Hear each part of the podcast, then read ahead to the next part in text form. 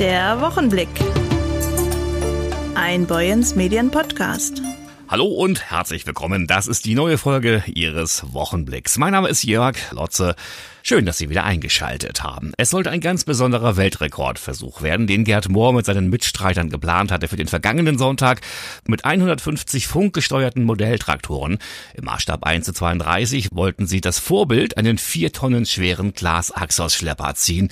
Kulisse war die Traktorado, die große landwirtschaftliche Modellausstellung in Husum. Die Aufregung war groß, ebenso das Spektakel, aber es sollte nicht sein. Knapp vorbei ist auch daneben. Die Kleinen schafften es nicht, den Großen auch nur einen Zentimeter zu bewegen. Ideengeber und Organisator Gerd Mohr. Ja, Zielversuch haben wir leider Gottes nicht hinbekommen dieses Mal. Äh, so einige Fehler jetzt auf die Stände äh, als Quellen haben wir, glaube ich, äh, rausgesehen. Im Gesamtbild müssen wir da nochmal gucken ähm, und nochmal uns zusammensetzen mit dem harten Kern und dann jetzt einfach mal auswerten, ähm, wo es gut gelaufen ist, was nicht so gut war und ob wir mit einer anderen Struktur und einer anderen Herangehensweise einen Lösungsansatz finden, dass wir noch mal rangehen und uns das noch mal trauen.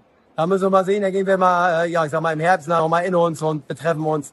Und dann gucken wir mal, ob wir da noch mal was, was finden und uns und uns trauen, das nochmal in Angriff zu nehmen. Dass sich der Wagenstädter und seine Mitstreiter das trauen, davon gehen wir mal ganz fest aus, auch im neuen Jahr.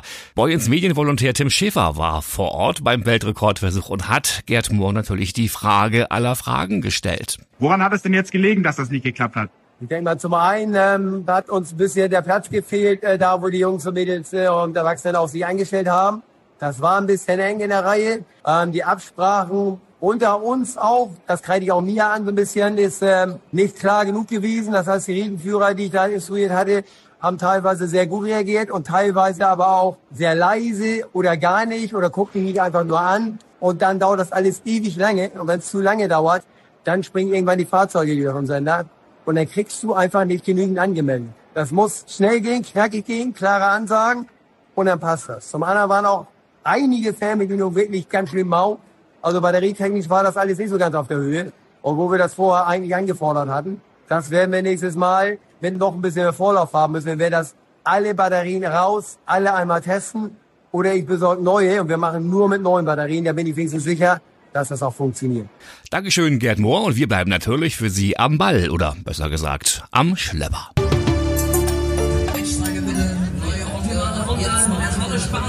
Es ist wieder Jahrmarktzeit in unserer schönen Dithmarscher Kreisstadt.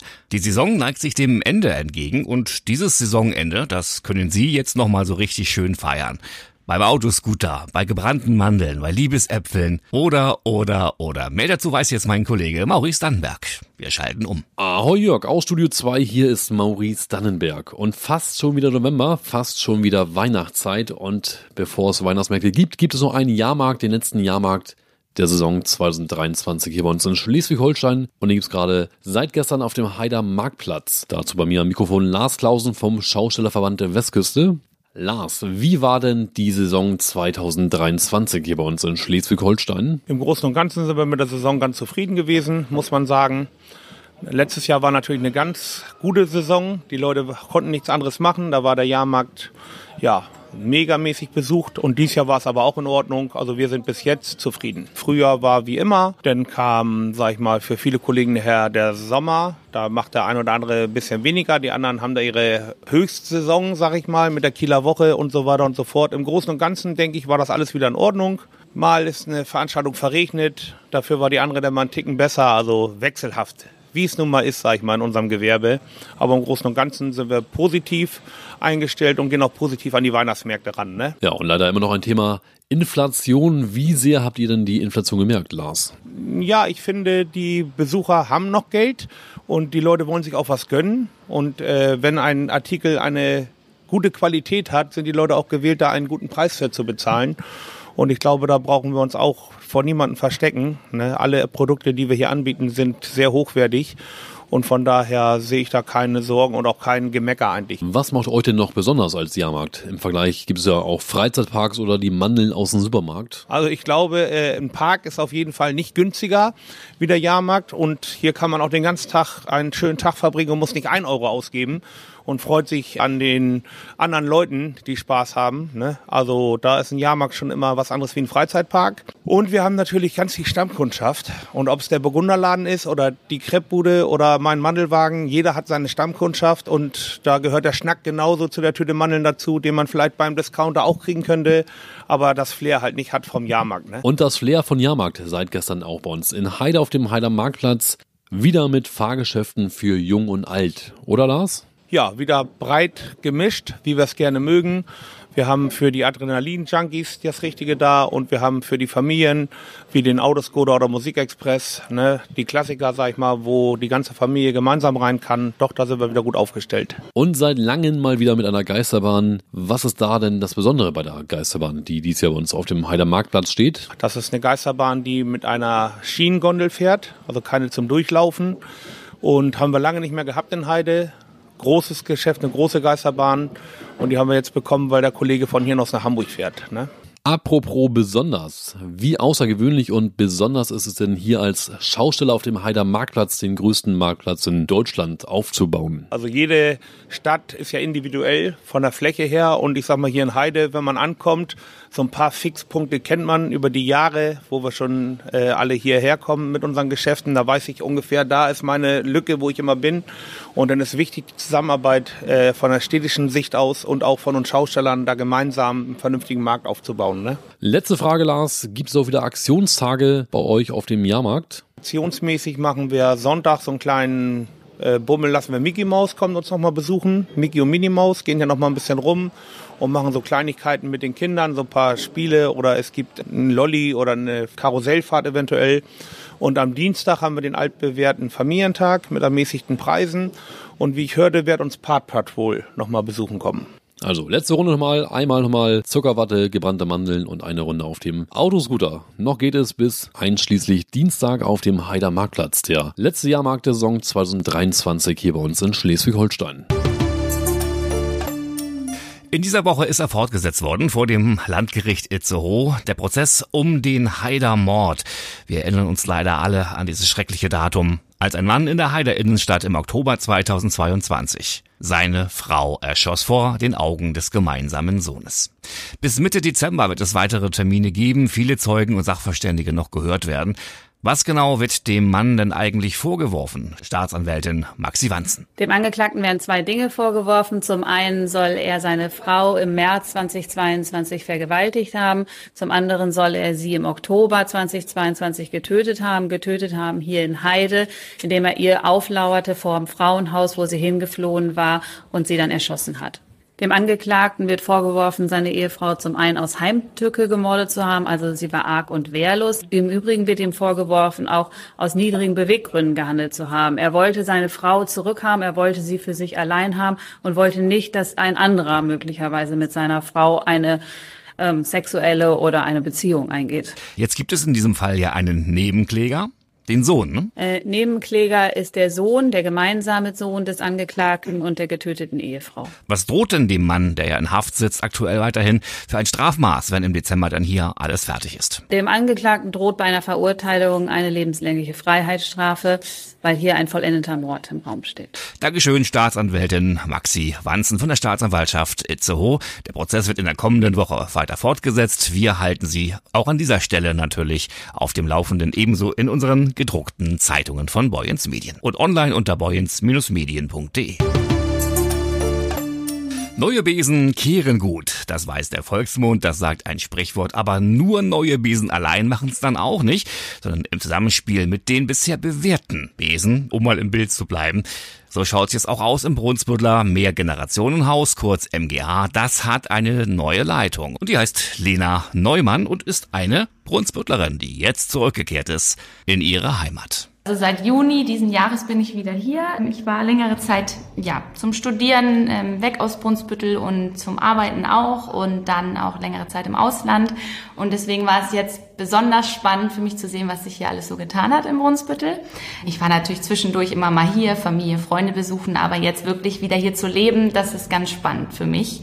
Und das war auch so ein bisschen mein, ja, mein Ansporn, diesen Job zu machen, weil ich sehr gerne verschiedene, ja, Menschen ansprechen möchte mit meiner Arbeit, äh, verschiedenen Altersgruppen. Ich habe sehr viel mit Kindern gearbeitet in meiner beruflichen Laufbahn. Das hat auch total Spaß gebracht wollte aber da mal so ein bisschen von weg und mit ja, allen Altersgruppen arbeiten.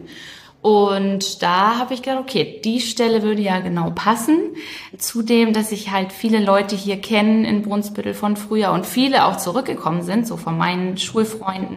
Die neue Chefin des MGH kennt die Einrichtung natürlich von früher. Sehr gut sogar. Ich kannte natürlich das Haus der Jugend damals noch, durch verschiedene, ja auch so Ferienspaß, was es immer gab, verschiedene offene Angebote, nenne ich es mal, aber jetzt nicht so wie die anderen Generationen, die mir zutragen, wie das äh, Haus der Jugend früher war. Das hören wir nämlich sehr, sehr viel. Viel Nostalgie strömt auf uns zu. Ja, könnte mal wieder das und das war so toll und so. Und das finde ich auch total spannend. Daraus habe ich nämlich auch gesehen, was für einen hohen Stellenwert dieses Haus hat. Ja, sei es hier in Brunsbüttel, sei es in der Politik, sei es seitens der Stadt. So viele verschiedene Akteure sind in diesem Job irgendwie zusammengekommen und das finde ich total spannend. Und wie stellt sich das Mehrgenerationenhaus in Zukunft dar? Ihr ändert ja jetzt einiges, haltet aber auch an bewährtem fest. Wir sind ja jetzt also zwei neue Leute im Team und zwei alte Hasen mit viel Erfahrung. Das ist für uns die perfekte Kombination. Wir haben ja das MGH auf der Nordseite. Da bauen wir uns wirklich komplett neu auf mit neuen Ideen, neuen Projekten und auf der Südseite den Kinder- und Jugendtreff, der so ein bisschen in die Strukturen des damaligen Haus der Jugend gehen soll. Vielleicht erstmal zum MGH. Also wir sind dabei, wirklich ein breit gefächertes Kursangebot zu entwickeln. Das heißt, nicht nur für ältere Leute und nicht nur für Kinder, wo ich nämlich denke, dass es schon sehr viel in Brunsbüttel angeboten wird, sondern alles, was so dazwischen ist. Und natürlich die große Nachfrage auch wieder mehr Angebot für Jugendliche schaffen. Kann ja vielleicht schon mal erzählen, wir waren letztens bei der Gemeinschaftsschule und im Gymnasium, haben uns da schon vernetzt und ausgetauscht, weil die genau dasselbe wünschen, dass es wieder mehr Angebote für Jugendliche gibt. Da ist es für uns jetzt gerade so ein bisschen die Herausforderung oder es zeigt sich, dass halt in den Köpfen der Bürgerinnen und Bürger immer noch sehr dieses offene Haus der Jugend Brunsbüttel verankert ist was eine unglaublich tolle Zeit war, sicherlich. Und auch schön, dass auch da wirklich Herr Hasse so viel aufgebaut hat und gemacht hat. Das ist nun einfach nicht mehr so. Wir sind kein in dem Sinne offenes Gesamthaus. Also so nach meiner ersten Wahrnehmung. Wir haben da ein offenes Café, wo natürlich alle Altersgruppen kommen können. Dann ist es aber eher alles kursgebunden, unsere Öffnungszeiten, unsere Kurszeiten. Also es ist nicht mehr so, dass man hinkommen kann und Billard spielen kann. Das kann man allerdings auf der Südseite jetzt im Kinder- und Jugendtreff. Da sind wir auch komplett ausgestattet mit Airhockey, Billard, Tischkicker, eine voll ausgestattete Werkstatt. Es hat sich ein bisschen geändert, das Konzept. Das heißt aber nicht, dass wir weniger präsent sein werden. Über den Neustart des MGH freuen sich auch Brunsbüttels Bürgervorsteher Michael Kunkowski und Bürgermeister Martin Schmädchen. Das haben wir auch genauso gewünscht, dass sich da mal ein bisschen was verändert. Deswegen auch die Beschlüsse in der Ratsversammlung, das deutlich weiterzumachen und auch mit der Stiftung Mensch zusammen. Ich glaube, das war genau die richtige Kombination, die wir dort gefunden haben. Ja, die beiden Einrichtungen, die stehen ja nebeneinander da. Also einmal der Südseitentreff und dann das Quartiersmanagement, das wir jetzt ja konzipiert konzipiert haben, wo wir jetzt in der Antragsphase sind für die Bezuschussung. Aber ich nehme wahr, dass da auch ein Austausch, ein reger Austausch, eine Vernetzung stattfindet. Und das ist das, was ich im Prinzip möchte, dass wir nicht Parallelstrukturen aufbauen, sondern dass das, was wir haben, zum Wohle eben auch eingesetzt wird und dass alle miteinander reden. Und da sind wir auf einem sehr guten Weg. Es wird gruselig, auch bei uns in Dithmarschen, bitte vormerken. Dienstag, 31. Oktober. Was ist denn da? Halloween. Da werden Kürbisse ausgehöhlt, Spinnennester aus Watte aufgespannt und Häuser schaurig gruselig dekoriert. Ein ganz besonderes davon hat Kollege Maurice Dannenberg entdeckt in Heide. Hallo Jörg, nochmal ich aus Studio 2, 31. Oktober. Halloween feiern wir dann und die beiden hier, die feiern den Tag ganz groß. Ja, hallo, wir sind Matthias und Tanja. Also Fans von Halloween sind wir jetzt nunmehr schon seit 13 Jahren, haben äh, in kleinem Rahmen an unserem vorherigen Wohnsitz angefangen zu dekorieren, Vorgarten, so wie man es halt klassisch, ich sag mal, aus vielen Haushalten kennt. So, und das hat sich halt über die Jahre bei uns als solches großes Interesse und Leidenschaft entwickelt, dass wir jetzt hier, wie gesagt, ähm, auch dieses Jahr wieder reichlich und groß dekoriert haben und uns da natürlich auf reichlich Zulauf freuen. Das wahrscheinlich größte Halloween-Haus in Heide oder wenn nicht sogar in ganz Dithmarschen. Wie seid ihr denn vor 13 Jahren angefangen? Ja, vor 13 Jahren waren wir noch an unserer bisherigen Adresse und wie gesagt hatten da einen kleinen Vorgarten, haben dort angefangen mit ersten kleinen Deko-Geschichten, Keramikfiguren, ein kleiner beleuchteter Grabstein. So, also recht überschaubar noch in dem Rahmen. Ähm, wie gesagt, und haben dann eben nach und nach über die Jahre angefangen, das Ganze zu erweitern. Wie seid ihr inzwischen nun in eurem neuen Haus dekotechnisch aufgestellt? Also Haus und Hof wird dekoriert. Letztendlich, wir haben äh, drin wie draußen, also der Nachteil ist tatsächlich, wir haben hier keinen Vorgarten. Ansonsten wird bei uns halt die komplette Fassade eindekoriert. Äh, wir dekorieren klein im Haus und ansonsten unser komplettes 700 Quadratmeter großes Grundstück. Matthias, vielleicht magst du kurz mal erklären, wie euer Außenbereich aussieht. Also wir haben die Möglichkeit tatsächlich durch eine Überdachung hier im vorderen Bereich äh, Dinge auszustellen, die auch wetterunabhängig da sein können. So, und der weitere Garten ist ausdekoriert mit unterschiedlichen Effekten, sei es vom Lagerfeuer bis äh, wirklich unterschiedliche Licht- und Soundeffekte. Wir haben einen kleinen Friedhof bereitgestellt, wir haben eine Kapelle bereitgestellt ähm, und natürlich unterschiedlichstes an gruseligen Gesellen, die sich alle darauf freuen, klein wie groß zu erschrecken. Dekoriert von ganz klein bis ganz groß. Wie sehen eure Teile aus? Ihr habt unter anderem einen Sarg dastehen, oder? Also wir haben tatsächlich unterschiedlichste äh, Schaufensterfiguren uns angeeignet und haben die alle zu namenhaften Figuren umdekoriert. Das fängt mit Pennywise an, es geht weiter über äh, letztendlich klassische Figuren wie Dracula, ähm, eine Mumie, es ist ein Pastor mit dabei. Wie gesagt, wir haben eben einen Sarg tatsächlich original von einem Floristen übernommen. Also es ist kein Sarg, wo mal wirklich für jemand für gedacht war, sondern der kommt praktisch aus dem Floristenbereich, wo geplant war, dass man da drauf eben Grabgestecke fertigstellt. So, und den haben wir uns angeeignet und halt entsprechend auch umdekoriert, eindekoriert mit Soundeffekten und Licht ausgerüstet, so dass er natürlich ein absoluter Hingucker hier auf unserem Grundstück ist. Also was wir dieses Jahr uns tatsächlich als Highlight überlegt haben und bis jetzt leider noch nicht erfolgreich umsetzen konnten. Wir sind auf der Suche nach einem Leichenwagen, bestenfalls aus Privatbesitz. Jemand, der eventuell bereit wäre, diesen Wagen uns für den einen Abend zur Verfügung zu stellen. Wir würden ihn eindekorieren, hier bei uns vorne eben vors Haus stellen, so dass der dann eben von allen Seiten begutachtet werden kann wir sind bereit, ihn gerne zu einem kleinen Kurs zu mieten, freuen uns aber über jedes Angebot. Wir legen schon Wert darauf, dass es aus privater Hand kommt. Im Idealfall jemand, der den Wagen vielleicht schon ein paar Jahre privat fährt, äh, hätte nebenbei unter anderem den Vorteil, dass man sagen könnte, es wäre vielleicht ein älteres Baujahr, was natürlich diesen Gruseleffekt ein bisschen erhöhen würde. So, aber bitte auf keinen Fall aus laufendem Betrieb. Und einige eurer Gegenstände baut ihr auch selber. In diesem Jahr habt ihr eine Guillotine gebastelt. Genau, also der Wunsch wurde tatsächlich von unserem Mittlersten letztes Jahr schon geäußert, der Alexander, mittlerweile 13 Jahre alt, dass er gerne eine Guillotine hätte.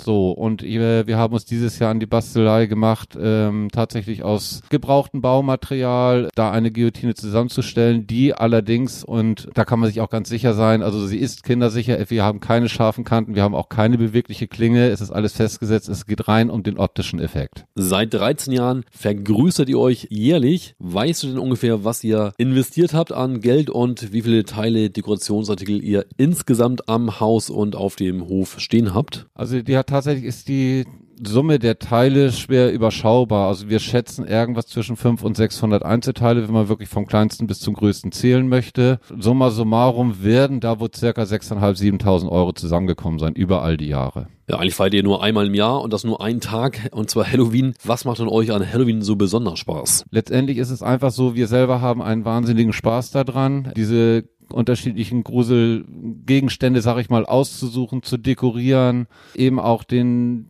Effekt, die Blicke der Menschen und Besucher zu sehen, auch die uns hier besuchen. Natürlich haben wir auch den Effekt schon gehabt, dass wir mittlerweile das Geisterbahnniveau so erreicht haben, dass sich Kinder aber uns nicht aufs Grundstück getraut haben. Ne, obwohl sie in Begleitung Erwachsener waren, aber dann kam halt der kurze Blick in die Tür und äh, oh, das ist mir dann doch schon zu viel und zu doll und dann sind sie wieder weitergezogen. Aber nein, also insgesamt äh, sehr, sehr positiven Recall, jedes Jahr immer wieder. Wirklich auch Leute, die sich lange auf diesem Grundstück hier aufhalten, um wirklich alle Einzelheiten zu entdecken. Und dazu ist, wie gesagt, auch jeder von unserer Seite aus sehr herzlich eingeladen. Ne, wir sind hier nicht klassisch Süßes, sonst gibt's Saures und dann sind die Leute wieder weg, sondern wir haben wirklich mittlerweile Stammbesucher, die sich auch tatsächlich fast den ganzen Abend hier aufhalten. Also in elf Tagen am 31. Oktober gibt es viel zu sehen und entdecken bei euch auf dem Hof.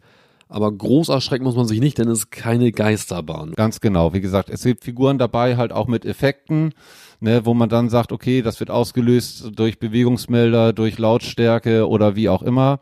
So, wo man dann natürlich sagt, okay, wir haben kein reines Wachsfigurenkabinett, sondern es ist schon irgendwo auch Bewegung, Beleuchtung oder Akustik da. Äh, es gibt einfach viel zu entdecken, wo man sagen kann, man kann sich auch wirklich einen längeren Zeitraum hier bei uns auf dem Grundstück aufhalten. Matthias, jetzt darfst du noch mal kurz Werbung machen.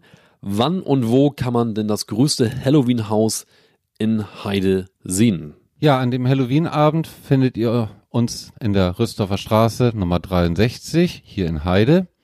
Wir freuen uns sehr über kleine wie große Halloween-begeisterte und gerne auch verkleidete Besucher, die sich dann hier bei uns über Kleinigkeiten annaschen und die größeren natürlich auch über einen kleinen Lakritzlikör freuen dürfen. Hier in unserem mittlerweile etwas liebevoll betitelten Horrorhaus, aufgrund der zahlreichen Dekorationen, haben wir viele Sachen für euch bereitgestellt. Danke an Tanja und Matthias Florian aus Heide mit dem wahrscheinlich größten Halloween-Haus Dithmarschens. Eingehüllt in Spinnen, Skelette und andere schaurige Exponate und Dekorationsartikel stehen dort, um mal gesehen zu werden. Von Ihnen zum Beispiel. Also am 31. Oktober einfach mal in die Rüstorfer Straße 63 von 17 bis 22 Uhr und einfach mal gucken, schauen und sich vielleicht doch erschrecken lassen. Puh, äh, jetzt wollte ich dich mal erschrecken. Danke, Maurice. Betreutes Gruseln am Halloween-Tag in der Rüstoffer Straße in Heide. Wir freuen uns. Und nun schicken wir Sie wieder in Ihr wohlverdientes Wochenende. Egal was Sie machen, machen Sie es gut. Die Redaktion dieses Wochenblicks heute hatten Tim Schäfer, Maurice Dannenberg und meine Wenigkeit. Ich höre auf den Namen Jörg Lotze. Wir hören uns wieder nächsten Freitag an dieser Stelle auf dieser Welle. Machen Sie es gut. Bis dahin. Tschüss.